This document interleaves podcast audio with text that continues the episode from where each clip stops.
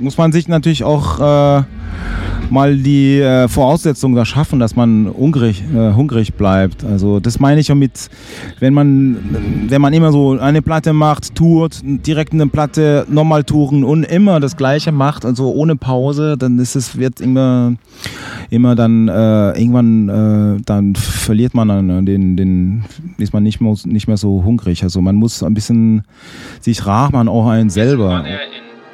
Drei,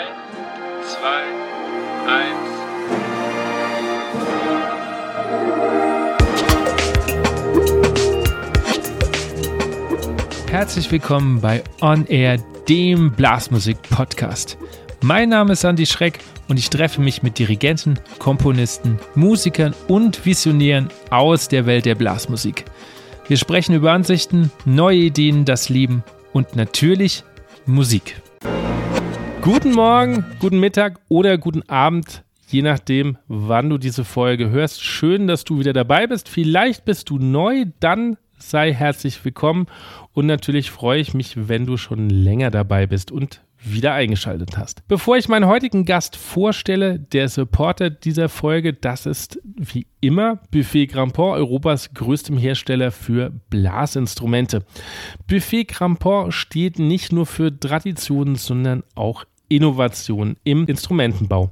Und wenn du Lust hast, das Handwerk des Holz- oder Blechblasinstrumentenmachers zu erlernen, gibt es bei Buffet Grandpont gleich an zwei Standorten, nämlich in Marktneukirchen und Geretsried, die Möglichkeit dafür. Einfach eine Bewerbung an Buffet Grandpont schicken. Die Homepage verlinke ich in den Show Notes oder einfach mal gucken, denn dort gibt es auch weitere aktuelle Stellenangebote. Mein heutiger Gast ist Jerome Bugnon. Der Name wird vielleicht am Anfang nicht jedem was sagen, aber die Band, in der er aktiv ist, mit Sicherheit. Ich war mir bei der Anfrage nicht ganz sicher, ob er überhaupt reagieren wird, weil ich ja dann doch eher ein kleineres Medium bin, aber ich habe mich sehr gefreut, dass er relativ schnell sich gemeldet hat und auch zugesagt hat. Sofort war uns klar, dass wir nicht über Zoom uns treffen, sondern das persönlich machen wollen. Und dazu gab es dann im Juli die Möglichkeit, als seine Band Seed hier in Mainz war. Kurz vor dem Soundcheck haben wir uns getroffen. Er hat sich eine Stunde Zeit nehmen können, um dieses Interview zu führen. Deswegen hört ihr im Hintergrund einige Eindrücke vom Soundcheck. Ich hoffe, das stört euch nicht. Ich finde es aber relativ authentisch. Wir haben unter anderem gesprochen über seine Anfänge in der Blaskapelle in der Schweiz. Wie kam er überhaupt nach Deutschland? Was hat er dann gemacht? Denn über ihn findet man tatsächlich fast gar nichts. Dann über die Anfänge der Band. Wie hat sich die Probenarbeit überhaupt entwickelt? Und vieles mehr. Ich will gar nicht so lange reden. Ich wünsche euch jetzt viel Spaß. Mein heutiger Gast ist ein ganz spezieller. Er gehört zu einem der Top-Acts, die Deutschland zu bieten hat und die über die Grenzen hinaus bekannt sind.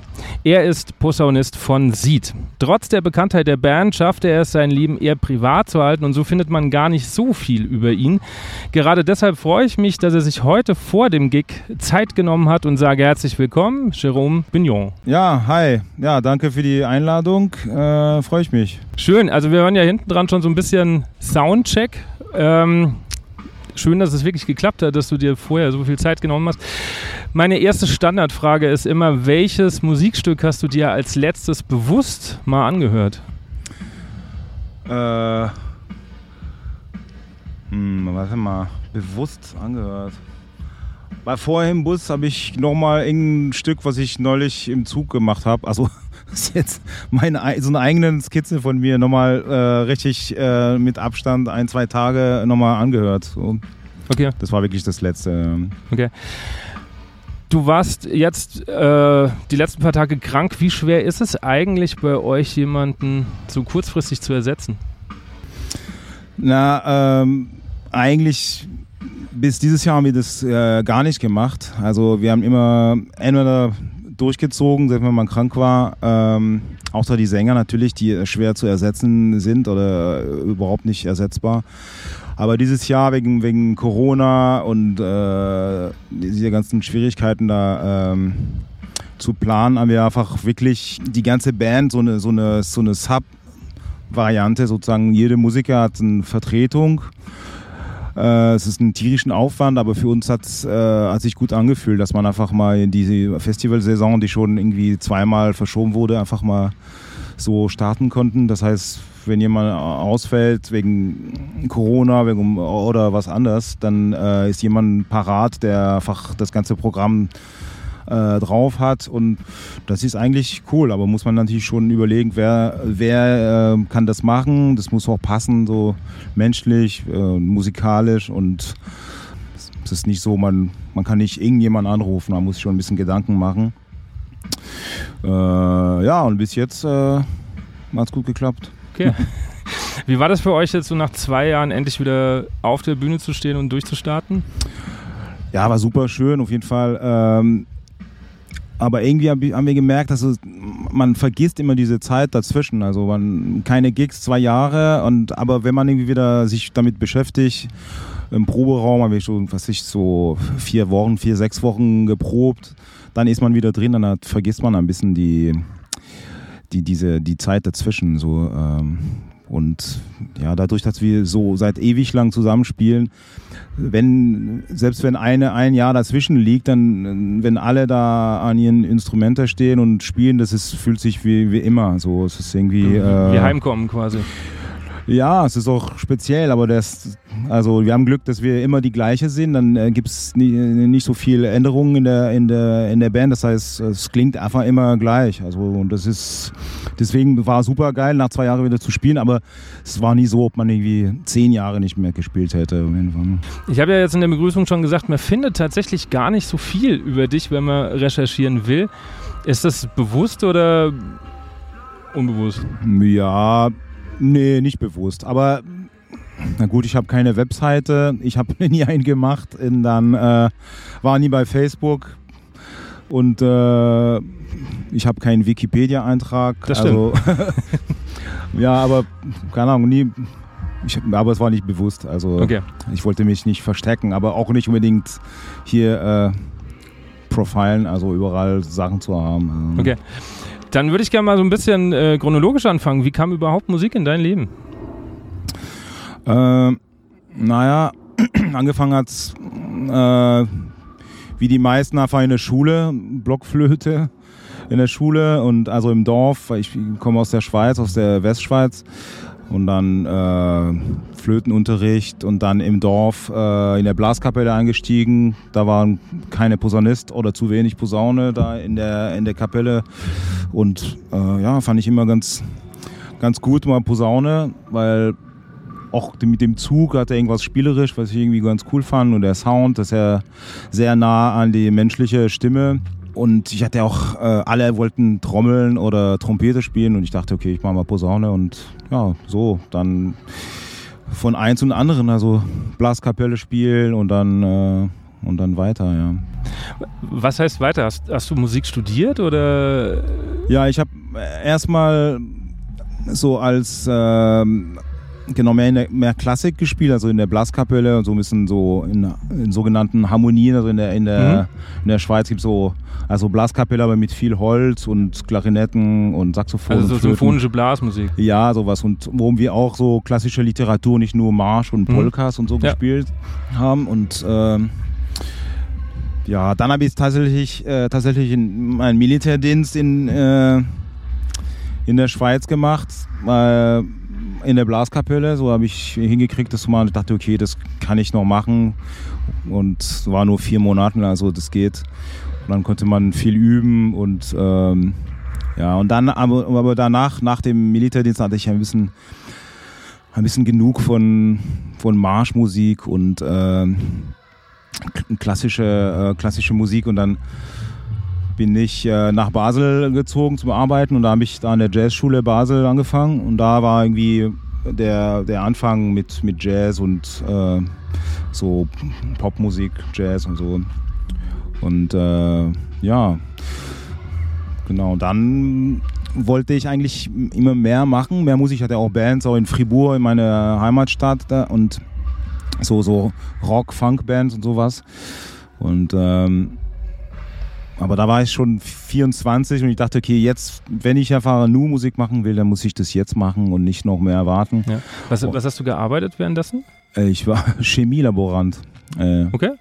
Einfach, äh, genau, normale Job. Ich habe eine Lehre gemacht und gearbeitet. Mhm.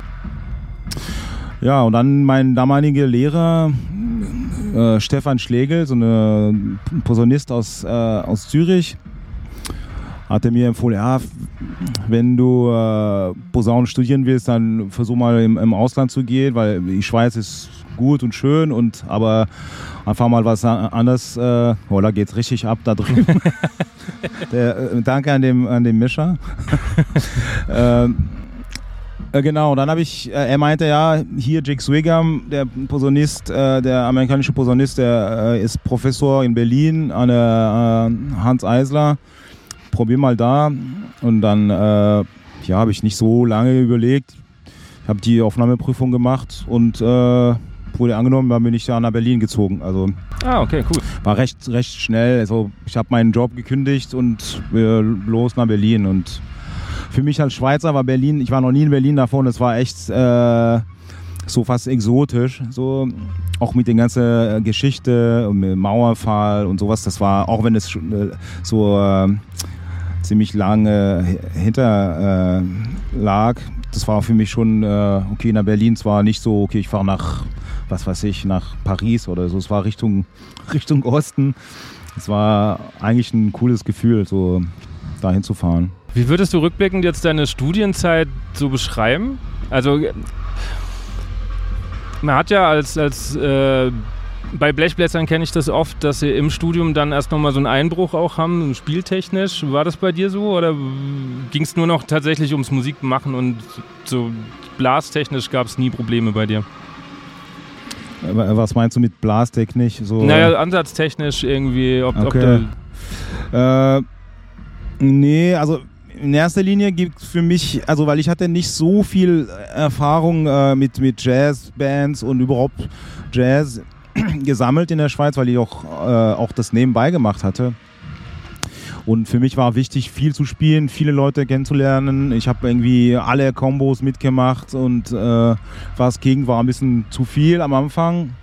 Äh, aber das war mein Hauptziel, einfach mal spielen ohne Ende und Leute kennenlernen und ähm, ja, mein erster Lehrer, irgendwann hat wir das, das Ding mit dem Ansatz, er meinte, ja, du musst irgendwie vielleicht checken, ich habe das Gefühl nicht ganz richtig und dann später, ein halbes Jahr später hatte ich Unterricht bei Jigs und dann habe ich ihm auch mal gefragt, ey, was meinst du, soll ich irgendwie alles äh, anders machen Mhm. oder was weiß ich und der er meinte nur, ja, spiel mal einen Ton und dann habe ich gespielt. Ich meine, der klingt doch gut. Lass uns äh, Musik, Musik machen. Also, ja.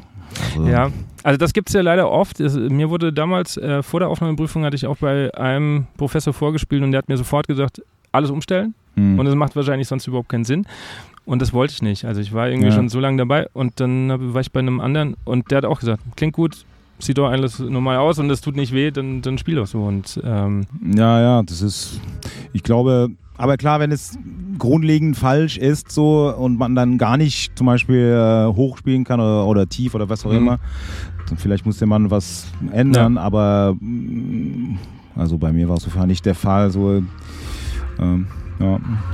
wann kam dann, also von der Blaskapelle zur Funkband, zum Jazzstudium, wann kam dann Reggae und Dancehall so in dein Leben? Na, eigentlich war ein Zufall, ähm, also in Berlin so Ende der 90er, da gab es sehr viele Jam-Sessions so, äh, und wir waren eigentlich die ganze Woche so zwei, drei, viermal pro Woche immer auf Jam-Session. Da haben wir super viele Leute kennengelernt. Ähm, und da habe ich eine Session, war mit, mit, äh, mit Moritz, mit äh, Mo Delgado, der Saxophonist von Seed, der war... Ähm, er hatte einen von diesen Sessions da äh, organisiert und da war ich sehr oft und irgendwann meinte er, ey, ich spiele da in einer, in Band, Seed und äh, der Posaunist ist äh, zurück nach Amiland, wir brauchen einen Posaunist und äh, hat mich gefragt und dann erstmal habe ich gesagt, ja, okay, gut, mache ich. Da waren nur zwei Gigs, Ende 99 und dann äh, habe ich die zwei Gigs gemacht und dann zack war ich da drin. Also, aber das war auch ganz am Anfang, da war die erste, die gab es nicht mal Geld bei den Gigs, war weil wir also eine Riesenband und wir haben so Vorbands gespielt für andere für andere Acts und da da war weiß nicht, wir haben manchmal so 50 D-Mark gekriegt und das war wirklich der der Anfang, aber ja, am Anfang war mehr so, okay, ein, ein Band wie anderes war, war nicht so, äh, so wie ob man jetzt bei Seed einsteigen würde. Und äh, aber davor habe ich nicht so viel Reggae und Dancehall-Musik gehört, so einfach mal Jimmy Cliff, Bob Marley, einfach was man sonst so, ähm, so kennt oder gehört hat im, im Mainstream oder so. Ähm, ja, das war der Einstieg. Ja. Was macht für dich die Faszination dann jetzt bei, bei Reggae und Dancehall aus? Also, erstmal, ähm, es ist irgendwie das Krasseste, finde ich, das ist, dass, dass diese Musik einfach aus, aus Jamaika kommt, das ist so ein, so ein Mini-Land und der so wie ein Labor für die ganze Welt da äh, fungiert hat und seit den 40er, 50er und ähm, das ist erstmal unglaublich, was da an Kreativität und Power aus dieser Insel da rausgekommen ist und äh, das ist fast äh, einmalig so. Und ja, der, die Vibe von der, von der Musik ist einfach irgendwie eine angenehme Vibe. Es ist nicht hektisch, nicht schnell, nicht. Also es gibt auch natürlich verschiedene äh, äh Genres da, äh, da drin auch, aber grundsätzlich ist auch ein, ein angenehmer Vibe. Also es ist nicht agro, es ist nicht, also klar, Dancehall kann auch super hart sein und so, aber, aber erstmal Roots Reggae und Dub und so, das, das fand ich einfach cool. Und mit der Posaune, die, die, sowas zu spielen, das ist auch voll geil. Es passt auch super, super gut drin und, und ähm, ja. Ab wann äh, war dir oder vielleicht euch als, als Gruppe klar, dass das nicht nur bei so Vorband-Gigs bleibt, sondern dass das eine ganz, ganz große Nummer werden kann? Ähm, ehrlich gesagt haben wir, haben wir nie gedacht, okay, jetzt haben wir geschafft. Also das ist, war immer äh, hart. Also äh, wir haben einfach immer weitergemacht, ohne uns großartig so äh, Fragen zu stellen. Wir haben immer so ein Step nacheinander gemacht und auch viel gearbeitet, viel geprobt und viel uns Gedanken gemacht, äh, wie können wir das noch geiler machen und dann äh, ja, kam ein, eins nach dem anderen. Also die, die äh, Platten und, und ein paar Hits, dann kam so, äh, weiß nicht, Dickes B war das erste, äh, genau. so radiomäßig ja. äh, mäßige äh, Song, was uns irgendwie auch gepusht hat und ab da ging es auch relativ schnell. Aber wir mussten die auch so kämpfen, weil die, die, die Plattenfirmen oder die äh, Booker oder so, die waren, die, die meinten, ey, das funktioniert nicht zu viele Menschen. Man kann, man kann auch sowas nicht äh, äh, erfolgreich darin großziehen. So, die, die wollten mehr so die, sich auf die drei Sänger konzentrieren. Okay, das ist die Band und dann gibt es eine Backing-Band. Ja. Aber bei uns war Konsens, nee, also so nicht. Wir sind äh, eine Band und wir sind zu elf und entweder so oder nicht. Und das war schon eine Ansage. Und da kam der Erfolg dazu und deswegen das, da kam die Bestätigung. Mhm. Und dann haben wir immer mehr, also größere Gig, eigene Tour. Ja. Gab es auch mal einen Punkt, wo ihr gesagt habt, okay, der Gegenwind ist jetzt so groß, lasst uns noch so lange probieren, wenn es nicht funktioniert, stampfen wir das ein? Oder gab es den Moment nie? Nee, das gab es nicht, weil, weil es immer nach oben ging. Also das ist so, ist natürlich praktisch, wenn, wenn es immer nach, nach oben geht, aber natürlich, das bedeutet nicht, dass es easy ist, dass man irgendwie, äh, dass es nach, nach, nach, nach vorne geht. Das ist richtig Arbeit und muss man hartnäckig sein, neue Songs schreiben und nicht immer die gleichen Sachen machen und äh, äh, sich Gedanken machen für die Show, was machen, was können wir noch anders machen. Äh, und das haben wir auch immer konsequent gemacht und auch nicht zu viel gespielt wenn es gut lief, haben wir nicht so drei Tournee gemacht zum Beispiel, mhm. was der Booker vielleicht auch geil gefunden hätte. Ja. Haben wir vielleicht äh, anderthalb oder zwei gemacht und dann Pause, okay, weil du weil du kannst auch nicht äh, immer die gleiche Show spielen. Du mhm. kannst, mhm. weil das dann wird es dann fürs Publikum langweilig. Die wollen auch nicht viermal nach, in, innerhalb von ein halbes Jahr äh, ja. sie sehen mit, der, mit dem gleichen Gig. Also das ist doch äh, vielleicht ein paar Leute, aber äh, irgendwann merkst du, okay, es ist nicht so fresh. Du musst das äh, ein bisschen genau, ähm, spannend machen. Und wenn du immer das Gleiche machst und dann nochmal so einen dickes B-mäßigen Track rausbringen, dann, ach, okay, das ist dickes B2 oder so, das ist so. Äh, und das haben wir auch ganz gut hingekriegt und dann, äh, ja, und dann und dann stellt man sich nicht die Frage, äh, was machen wir jetzt, hören wir auf. Aber natürlich, wenn, wenn zum Beispiel die weniger Leute kommen zu dem Konzert oder du kriegst dann plötzlich einen anderen Slot auf dem Festival, dann machst du dich wahrscheinlich schon, schon Gedanken. Äh, wieso haben wir letztes Jahr um 10 gespielt und dieses Jahr sind wir um 17 Uhr? Und das gab es nie, deswegen, das war auch praktisch so. Okay. Wie hat sich dann so dein persönliches Leben verändert, als dann der erste Durchbruch so mit Dickes B und wo es dann so richtig abging, geändert? Also mein persönliches Leben hat sich gar nicht geändert. Also ich habe weiter in Berlin gelebt. Äh, äh, ja, und das war echt einfach äh, wie immer. Also meine äh, meine musikalische Leben hat sich ein bisschen geändert, weil ich dann äh, mit so einem Projekt, dann musste ich einfach Entscheidungen treffen. Und weil wir auch sehr früh gesagt haben, wir spielen nicht mit Subs, wenn jemand äh, eine andere Band hat und eine andere Tour, dann schickt er einen, einen Ersatz und so. Das haben wir gesagt, wir machen nicht.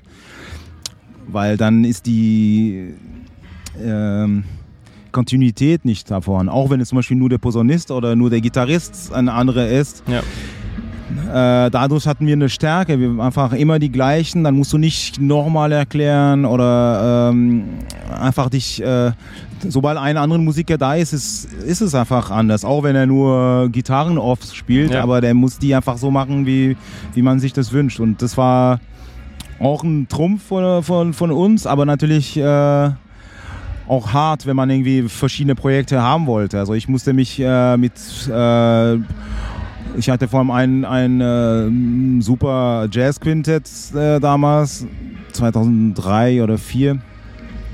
Da musste ich mich da, da, von, der, von der Band trennen und das war auch hart, weil dafür hatte ich auch viel, äh, viel ge gearbeitet, viel geprobt und so und ähm, aber irgendwie gefühltmäßig dachte für mich, ey, so eine Band wie sie, da kann ich, das kommt nicht normal in meinem Leben, deswegen muss ich das durchziehen.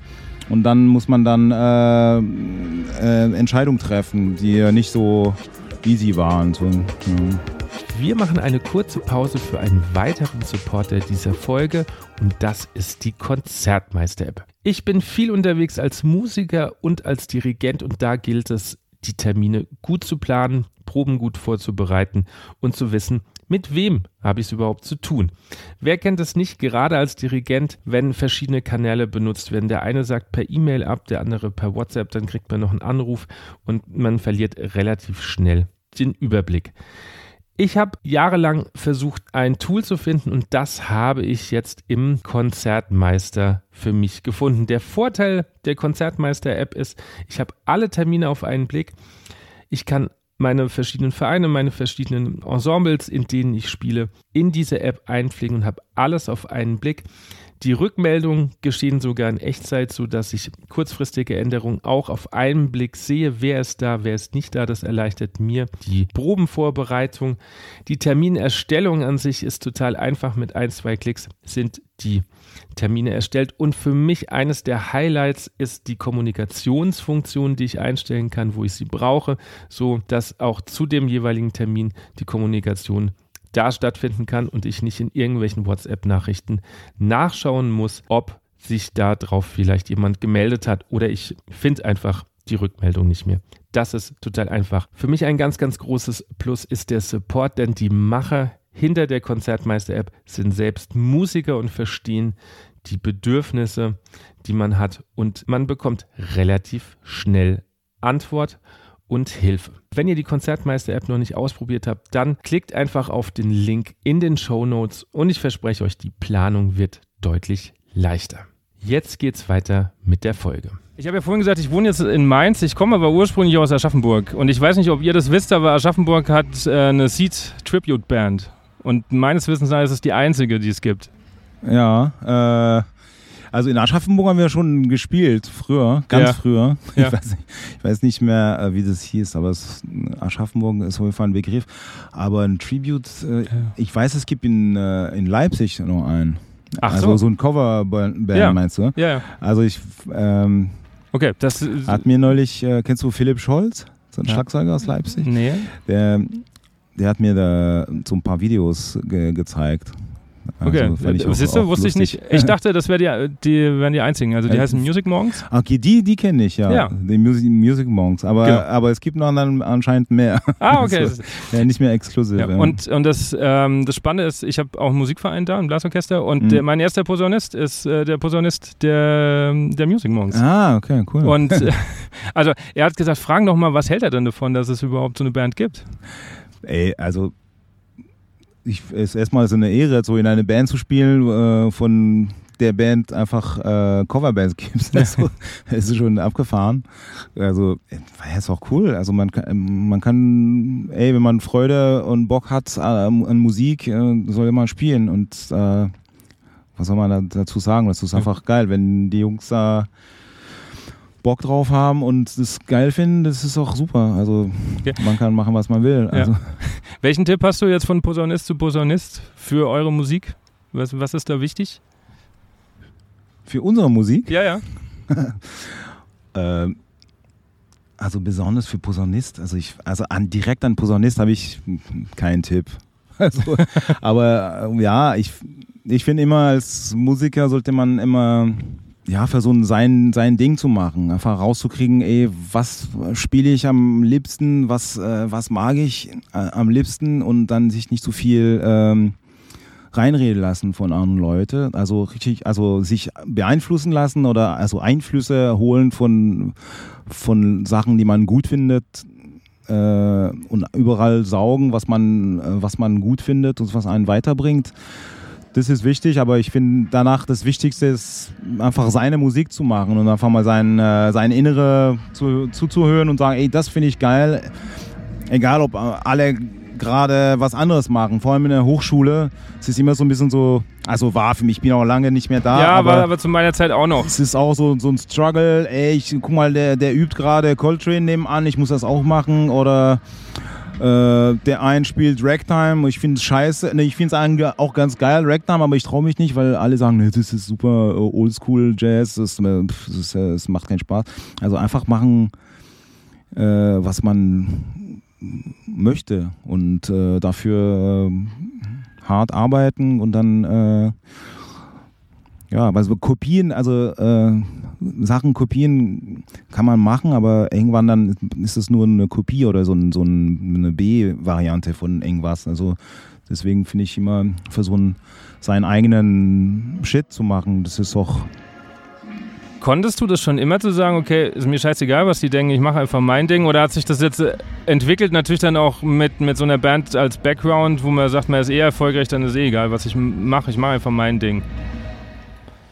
Naja, das kommt immer drauf an, ähm, wofür man die Musik macht. Wenn man einfach, äh, also ich kann auch nur für mich sprechen, also wenn man Sachen für sich, wenn man sagt, okay, ich mache jetzt ein, ein, so ein eigenen Projekt, da äh, oder ein Solo-Projekt, wo ich ganz allein bin, dann kann ich auch machen, was ich will. So. Aber sobald du mit jemandem arbeitest, dann äh, außer du bist so ein, so ein Typ wie Prince oder so, der alles machen kannst selber, äh, obwohl er sich wahrscheinlich auch Feedback geholt hat. Aber sobald du dir ein Feedback von jemandem holst, dann äh, das, ist es auch wieder äh, eine Zusammenarbeit. Das heißt, äh, ist man irgendwann äh, angewiesen auf Zusammenarbeit. Und wenn, wenn du, keine Ahnung, du hast ein, ein Trio, äh, egal was für eine Musik, du bringst irgendwie drei Stücke und alle finden deine Stücke scheiße, aber du sagst, nee, die sind auch super geil.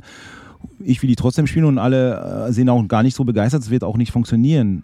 Das heißt, du musst einfach dann auch kommunizieren, aber wieso findet ihr die, die Stücke nicht so geil? Und dann der eine sagt, ah, weiß nicht, die Akkorde sind langweilig. Dann ist okay, lass uns bessere Akkorde finden oder so.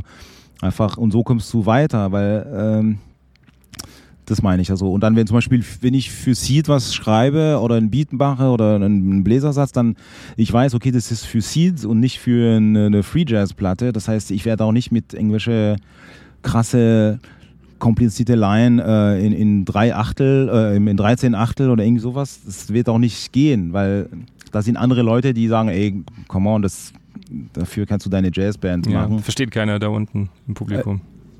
Ja, es Ja, geht auch 13 nicht unbedingt um das Publikum, es geht um, äh, um, um die Band. Also, weil ich spiele das mit in der Band und wenn, wenn, wenn die das nicht verstehen, entweder muss man die Leute überzeugen, dass es irgendwie richtig geil ist. Und wenn du es nicht schaffst, dann musst du einen Kompromiss machen. Und das ist relativ, eigentlich relativ simpel.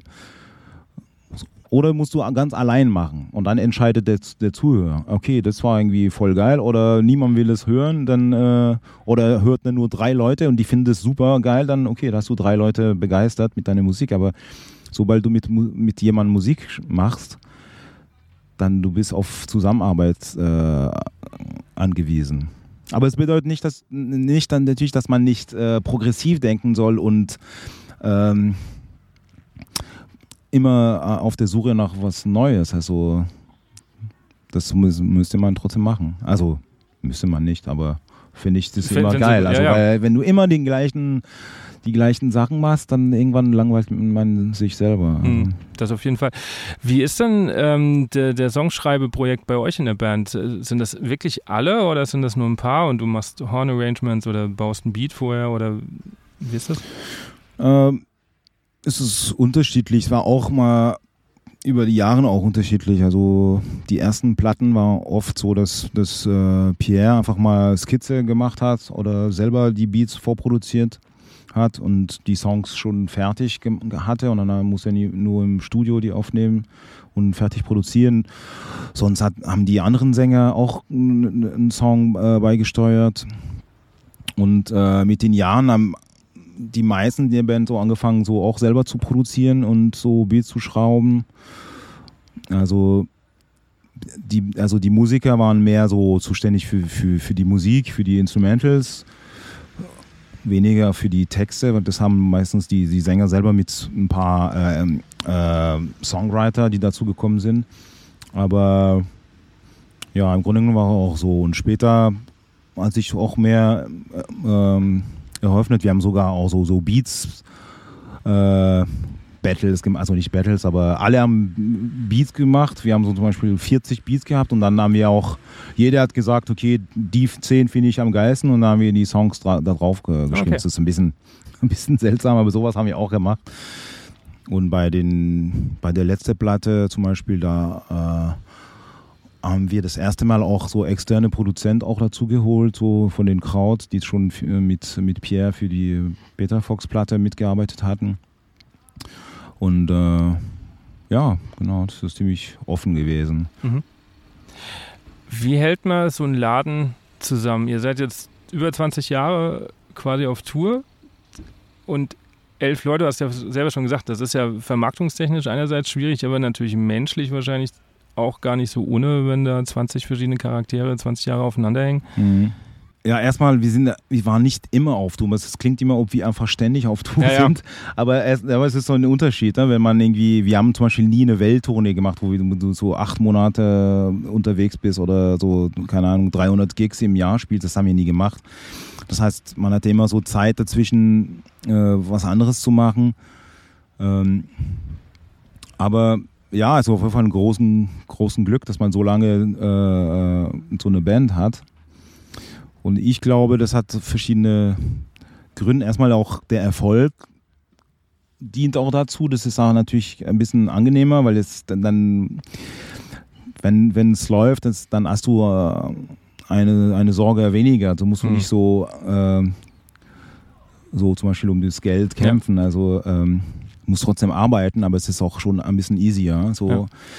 Und ähm, ja, sonst ist auch ein bisschen Glück, dass die Chemie zwischen den verschiedenen Leuten äh, äh, auch immer gepasst hat. Das ist eine Sache. Und die andere Sache, die hatten natürlich auch äh, äh, Pierre so als, äh, ähm, als äh, Mentor, ne, nicht Mentor, aber als Bandleader und Visionär. Und natürlich ist es so ein, ein, ein Vorteil, wenn du jemanden hast, der einfach mit Ideen kommt und auch die, äh, äh, die, die, die Kraft hat, den du durchzuziehen so, und umzusetzen. Ähm, ja, und man denkt auch zum Beispiel, dass wenn man so zu 10, 11 ist, so ist es auch gut, weil wenn du so ein Problem auftaucht in der Band, dann äh, man kann das gemeinsam besprechen und regeln. Es ist nur, äh, es ist irgendwie auf eine Art einfacher, als wenn du zu dritt bist. Wenn du zu dritt bist in einer Band und da gibt es ein bisschen Beef, dann ist es irgendwie sofort äh, überall da. Und dann mit 10, 11, man kann sich, man kann auch viel mehr äh, schlichten und äh, sich hinsetzen, dann mehr Meinungen, dann vielleicht äh, der eine redet mit den anderen und dann vielleicht jemand anders. Also das ist so ein bisschen so wie eine, so eine Großfamilie. So. Natürlich gibt es auch Lager, so ein bisschen so. du weißt, so die drei, die denken immer so. Die, äh, bei so einer eine, eine Frage, die würden einfach immer das sagen und die anderen würden äh, das Gegenteil sagen. Das irgendwann kennt man sich so. Ähm, aber ja, es ist so auf jeden Fall, wir sind alle tierisch dankbar, dass man das erleben darf und dürfte. Also, ja. Wie hat sich die Probenarbeit bei euch verändert, wenn du so an die ersten Tage zurückdenkst und jetzt? Probt ihr noch gleich oder, oder haben sich da Dinge irgendwie auch grundlegend verändert? Im Grunde genommen nicht so viel. Also früher haben wir natürlich mehr geprobt. Äh, wir haben so Songs entwickelt im Proberaum. Ähm, und, und es war auch so, so, so, so eine Forschungsarbeit, um überhaupt äh, den Sound so zu, zu, zu finden, was wir, was wir wollten. Und irgendwann ähm, haben wir mehr so effizienter gearbeitet. Wir wussten, okay, wir haben jetzt so zehn neue Songs und wir fahren auf Tour, dann müssen wir erstmal die Songs, die von der Platte so umsetzen, weil wir immer mehr so äh, programmierte äh, Beats so, äh, aufgenommen haben und nicht, nicht nur mit Bands, mit der Band. Deswegen, das muss man umsetzen fürs Live. Und das hat irgendwie natürlich mehr Zeit im Anspruch genommen. Ähm, aber im Grunde genommen, ja, wir gehen einfach im Proberaum und äh, checken das, das Zeug. Also, also wir teilen das oft auf. Also wir fangen erstmal fangen, fängt der so Basti, der, der Schlagzeuger, mit, mit der mit der Rhythmusgruppe, mit MPC und Keyboard und checken die das und dann zum Beispiel die Bläser kommen erst ein bisschen später oder wir üben für uns erstmal und die Sänger üben auch die, ihren Chöre und ihren Parts allein und dann kommen wir zusammen. Also, aber ja, im Grunde genommen so wie, wie eine Band. Wir gehen den Proberaum und spielen, jeder spielt sein Instrument. Okay. Also, ich habe im Vorhinein eine Fragerunde gemacht zu, für Zuschauerfragen. Mhm. Zu denen käme ich jetzt. Und ich habe eine ganz spezielle, dann sage ich dir aber nachher dann noch welche. okay. Äh, erste Frage kommt von Matze. Matze hat ein paar Fragen. Matze? Matze, ja. ja. Wie hat sich euer Stil aus deiner Sicht verändert? Ähm. Ja, schwer zu sagen. Also erstmal bei der letzten Platte ist die erste äh, reine deutschsprachige Platte. Es gibt keine, keine englische Texte. Aber unser Stil, äh, ich, ehrlich gesagt, ist auch nicht viel anders als früher, habe ich das hier so äh, schwer zu sagen. Okay. Warum sind auf der letzten Platte so wenig Horns? Also fand ich ein bisschen schade natürlich als, als Blechbläser. Ja. Ähm, dachte ich mir, ah, also ähm, klar, die Horns, die waren, es ist so bei Seed immer so ein, so ein Markenzeichen, dann äh, kommen, die, kommen so ein Instrumental-Hook mit, mit Bläser. Aber das Ding ist, dass ähm, es ist nicht, weil man das immer hatte dass man das auch machen muss. Und manchmal äh, ist es nur Gratwanderung. Lieber kommen die viermal oder fünfmal voll geil, als einfach voll kleistern mit Bläser-Hits und hier ein Kick, und hier ein Schweller oder irgendwas. Äh, das, äh, das dann äh, es gibt so keine Quoten, dass man irgendwie Bläser, weil wir immer, weil wir viel Bläser haben und weil es geil ist, einfach immer voll ballern mit Bläser. Also das ist dann in dem kreativen Prozess, okay, bei dem Track gibt es äh, ein paar Offbeats und eine kleine Line und das war so. Äh, aber ja, das ist so. Das, das Bläser sind super geil, aber es muss auch nicht immer sein. Also mhm. manchmal ist es zu viel. So. Mhm. Ja. Okay. Noch eine äh, Frage von Matze. Äh, gibt man nach 20 Jahren immer noch alles und ist hungrig? Ähm Ja, eigentlich schon, aber es äh, unterschiedlich. Also muss man sich natürlich auch äh, mal die äh, Voraussetzungen da schaffen, dass man hungrig, äh, hungrig bleibt. Also das meine ich auch mit, wenn man, wenn man immer so eine Platte macht, tourt, direkt eine Platte, nochmal touren und immer das Gleiche macht, also ohne Pause, dann ist es, wird immer immer dann äh, irgendwann äh, dann verliert man dann den, den ist man nicht mehr, nicht mehr so hungrig. Also man muss ein bisschen sich rar machen, auch einen selber oder oder vielleicht mal einen externen Produzent holen, der ein bisschen wieder so, so, so frische äh, Wind da äh, mitbringt. Also da muss man ein bisschen ar arbeiten daran, so dass man einfach ein bisschen fresh bleibt für sich, dass man auch richtig Bock hat. So. Weil sonst wird so, so ein bisschen so, so, so, so wie, ja, wie sagt man das? Äh, ja, immer das Gleiche, so ein bisschen so, so wie auf dem Amt. Also mhm. das, das kann man auch ja. nicht machen. Also kann man machen, aber das ist dann auch ein bisschen langweilig. Also deswegen fand ich die, pa die Pause waren immer, klar, wir haben auch unterschiedlich auf unterschiedliche Gründe also Pause gemacht. So der eine hat sein Solo-Projekt gemacht, dann der andere oder so. Aber es war auch immer gut, weil dann hat man so ein, ein Jahr Pause zum Beispiel, und dann kommt man wieder zusammen und dann hat man, jeder hat ein bisschen so Erfahrung gesammelt und dann kann man wieder loslegen. Weil wenn du immer die gleiche bist, so Jahre für Jahre und so, dann äh, bist du immer in die gleiche Suppe. Das ist auch gut, so Eindrücke von links und rechts, so mehr von links als von rechts. Hier eine kleine politische Zwischending. Äh, äh, äh, ja, um einfach mal ein bisschen äh, äh, so neue so, so, neue Sachen, so äh, Eindrücke mit, mitnehmen. Okay.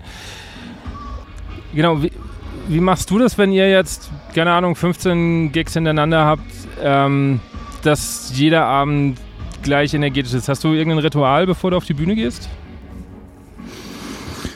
Ähm, ja, eigentlich Nein, muss, muss man einfach fit sein, finde ich. Also das ist auch so fit im Kopf, aber auch körperlich. Also wenn man irgendwie, man muss mal genug schlafen, Sport machen oder was auch immer. Einfach mal, wenn man sich als Mensch gut fühlt, dann äh, kann man, fühlt man sich auch als Musiker gut. Also muss man dann üben.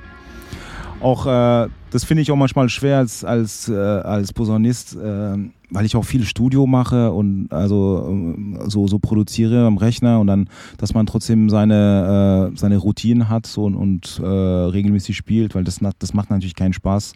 Das kennt jede. Äh, nicht nur Blech, so auch für Saxophonist und so, so wenn man einfach wenig spielt und dann plötzlich äh, auf die, auf, der, auf die Bühne so steigt, das ist auch, das ist dann hat man irgendwie auch weniger Spaß, wenn es nicht so läuft mit dem Ansatz oder so. Genau, aber sonst einfach kein Alkohol trinken vor der Show. Oder vielleicht ein Bierchen.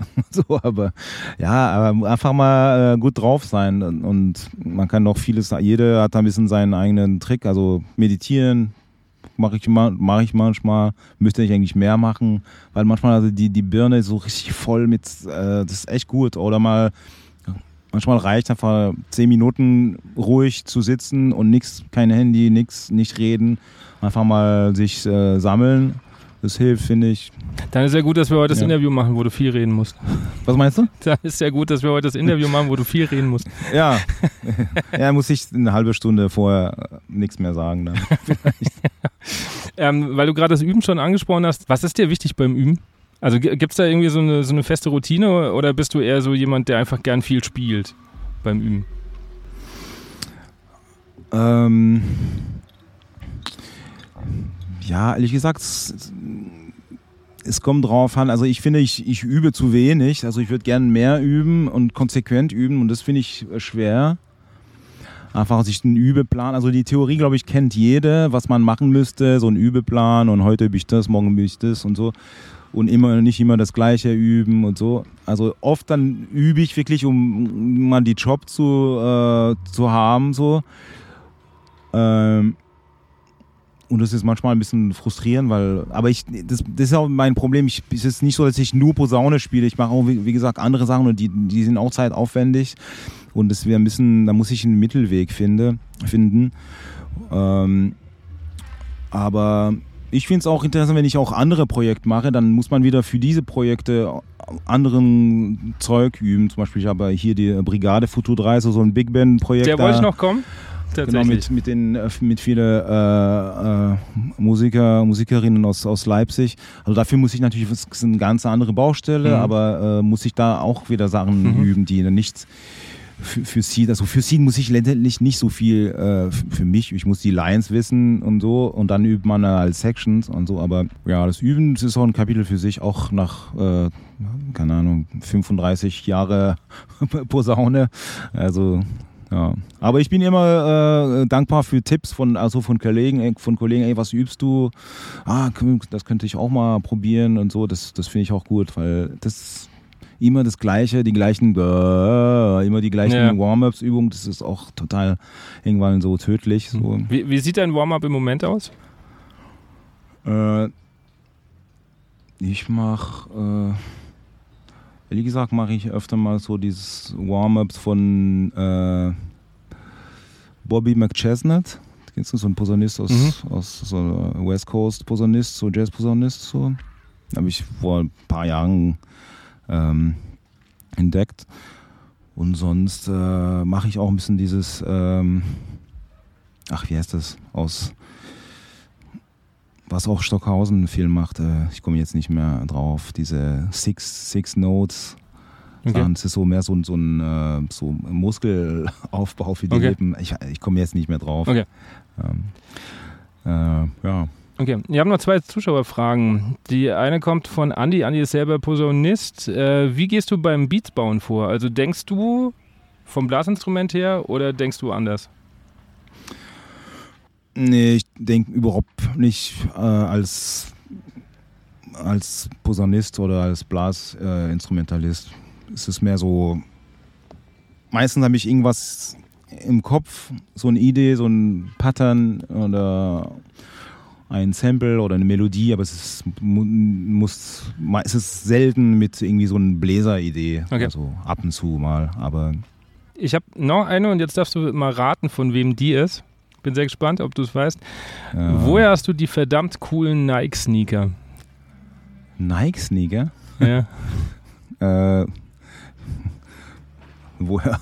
Aus dem Laden. Wieso? Ja, weiß ich nicht, aber weißt du, von wem die Frage kommt? Nee auch Posaunen, Kollegin. Kollegin? Ja. Äh, hm, weiß nicht, äh, Antonia? Nee. Hm. Ah? Nee. nee. Äh, Anke? Nee. Lux? Nee. Weiß nicht. Maxine. Maxine, okay. Maxine, die hat mir geschrieben. Die kommt ja eigentlich aus Wiesbaden. Ja. Und sie war ja auch jetzt schon im Podcast. Ja, ich habe die kennengelernt. Es war äh, super. Äh, mit der Brigade äh, spielt genau. sie jetzt. Ja, ja habe ich gesehen. Und sie hat mir jetzt geschrieben, ich soll dich doch mal fragen. Diese Nikes? Das weiß ich nicht. Äh, Air Force One, also ey, ähm, äh, aus dem Laden. Oder vielleicht äh, aus dem, irgendwo äh, haben wir die bekommen, glaube ich. Okay. Ja, aber, ja. Gut. Aber ja, Nike ist es, also es ist nicht so, dass schwieriger zu finden wäre. Okay. Aber da ist die Antwort. Ja. Okay, du hast schon die. Grüße an Maxine übrigens. Ja. Du hast die Brigade Futur 3 schon angesprochen. Ich habe das jetzt vor ein paar Wochen erst gesehen, dass, dass die Gruppe überhaupt existiert und dass du da dabei bist und habe mir die erste Platte mal angehört. Hm. Es ist schon sehr speziell. Es ja. ist sehr cool, aber es ist jetzt nichts, was man so nebenbei mal hört. Ja. Finde ich. Ja, äh, nee, ist schon äh, anspruchsvoll, auch, auch durch die Texte. Also genau, die, ja. die gehen auch, die sind sehr, sehr direkt und äh, in die Fresse, so ähm, aber es soll auch so sein, soll ein bisschen äh, anregen, so sollte man sich mal ein bisschen Gedanken machen danach, so über einige Sachen, die da nicht so gut laufen auf der, auf der Welt und äh, es soll so sein, aber trotzdem mit dem Jazz äh, ähm, dass man auch, auch ähm, ja, improvisiert und coole Arrangements und so und deutsche Texte mhm. und äh, also auf jeden Fall ein super spannendes Projekt, ja. aber muss man sich darauf einlassen. Also ist jetzt nichts zum Radio hören und Autofahren, finde ich. Ja, mal so. Also wir haben viele Fans in Leipzig, auch in Berlin, so die, also ja. Das ist spannend auf jeden Fall. Es kommt jetzt im Winter eine, eine neue Platte von Okay. der Band. Ja. Cool. Nachdem ich auf die Uhr schaue und du gesagt hast, ihr habt um vier Soundcheck, ja. ähm, würde ich die Schnellfragerunde einleiten. Okay. Deutschland oder Schweiz? Schweiz. Okay. die, die Runde ist beendet. Spielen oder Beats bauen? Ah, spielen. Schlechteste Angewohnheit. Nägel kauen. Was lernst du gerade, was du noch nicht kannst? Äh, neue Bebop-Lines. Okay. Äh, hast du spontan irgendeine lustige Anekdote aus 20 Jahren Seed? Oder irgendeine nachhaltige Erf äh, Erfahrung, die noch vorher hängen geblieben ist? Ähm, oh, schwierig. Äh, also ein lustiges, was mir auffällt, ist nicht unbedingt lustig, aber es ist super schön. Das, ich finde einfach nach wie vor, nach so viele Gigs, dass wenn, äh, wenn ich auf der Bühne da stehe und dann sind äh, Tausende von Leute, äh, einfach, ich bin auch jedes Mal auf jeden Fall dankbar das, und finde ich auch super crazy, dass so viele Menschen zu unseren Konzerten kommen. Und das ist nicht selbstverständlich und ich finde es einfach immer, es flasht mich auf jeden Fall. Mindestens einmal pro Gig muss ich daran denken, dass, äh, dass diese Leute einfach mega gute Laune haben und äh, unsere Musik hören und äh, sind einfach happy und das finde ich einfach äh, oberkrass. Also das, das war schon früher so, das ist einfach bei jedem Gig. Also gestern zum Beispiel Karlsruhe, das Fest, das war einfach unfassbar und dann, äh, ja, das muss ich, also jedes Mal, einmal pro Gig muss ich mir das auch nochmal, es kommt mir im Kopf und dann denke ich, ey, das ist äh, auf jeden Fall super krass. Sehr schön. Welchen Film bzw. welches Buch sollte man mal gelesen oder geschaut haben? oh, haha, schwierig. Welches Buch? Ähm, ein Buch fällt mir gerade jetzt nicht, aber ich habe Gerne auch nur Film. äh, ich habe äh, Les Olympiades neulich gesehen von äh, Marc Audiard. Mhm. Das ist ein französischer Re äh, Regisseur, das fand ich auch super geil. So ein Schwarz-Weiß-Film, also einen neuen Film über so äh, eine Story über einen, einen Typ aus, den, aus der Banlieue in Paris, fand ich richtig cool. Wie Einfach, äh, es war ein super Alternativ zu den ganzen äh, Netflix, äh, Disney Plus, oh, schnell Mhm. Produktion, fand Ja. ich. Also Les Olympiades, äh, Marc Audiard, das fand ich richtig cool. Okay. Abschließend, welche privaten Wünsche hast du und welche Wünsche hast du an die Bläser-Szene? An die Bläserszene? Ja. äh, ja, einfach an die Bläserszene. Einfach weiter spielen und äh, von der Blaskapelle bis hin zu äh, Fagott-Truppe, was weiß ich, einfach mal spielen und Mhm. neue Sachen probieren und nicht scheu sein, einfach mal Sachen checken und immer wach bleiben, in Bewegung bleiben. Ja. Und privat, weiß nicht, Gesundheit, Liebe, mehr brauche ich nicht. Okay. Jerome, vielen, vielen Dank. Wir haben es in der Zeit geschafft. Ja, Dankeschön. na, super, danke dir. Das war die Folge mit Jerome Bugnon. Ich hoffe, ihr hattet genauso viel Spaß wie ich. Ich gebe zu, es war eins meiner Highlights des letzten Jahres. Lag natürlich daran, auch an dem kompletten Tag einfach mal Backstage von so einer Band zu sein, auch die anderen Bandmitglieder mal zu erleben, beziehungsweise auch zu sehen, wie arbeitet auch so eine Band in einem Soundcheck und den ganzen Tag über. Schreibt mir, wenn es euch gefallen hat. Verlinkt mich, taggt mich gerne auf Instagram, damit ich sehe, wo ihr diese Folge gehört habt oder was ihr vielleicht daraus mitgezogen habt. Für mich war es sehr auffällig, und das habe ich dann auch schon bei den anderen äh, so ein bisschen gemerkt, dass irgendwie trotz des Riesenerfolges da noch so eine gute Bodenhaftung da ist, eine Bescheidenheit, auch sehr reflektiert mit sich und der Arbeit und trotzdem immer noch irgendwie den Anspruch, hart zu arbeiten und sich nicht auszuruhen. Die Schule, die Jerome vorher versucht hat zu finden, ist ihm dann später nochmal eingefallen. Und äh, da handelt es sich um niemand geringeren als die Caruso-Schule. Wenn euch dieser Podcast gefällt und meine Arbeit gefällt, dann möchte ich euch recht herzlich einladen, auf Patreon zu kommen. Patreon ist eine Plattform, die es mir ermöglicht, diesen Podcast auch finanziell zu stemmen, denn ich schaffe das nicht mehr alleine. Ich habe ein, zwei Cutter noch im Hintergrund, die mir so ein bisschen zur Seite stehen. Außerdem gibt es noch einen Newsletter. Alles weitere verlinke ich. Ich bedanke mich bei den Supportern der Folge, bei Buffet Grandpont und bei der Konzertmeister-App, bei der Musik bei Dirk Mattes und ich hoffe, dass ihr nächstes Mal wieder dabei seid. Bleibt gesund, macht's gut, euer Andi.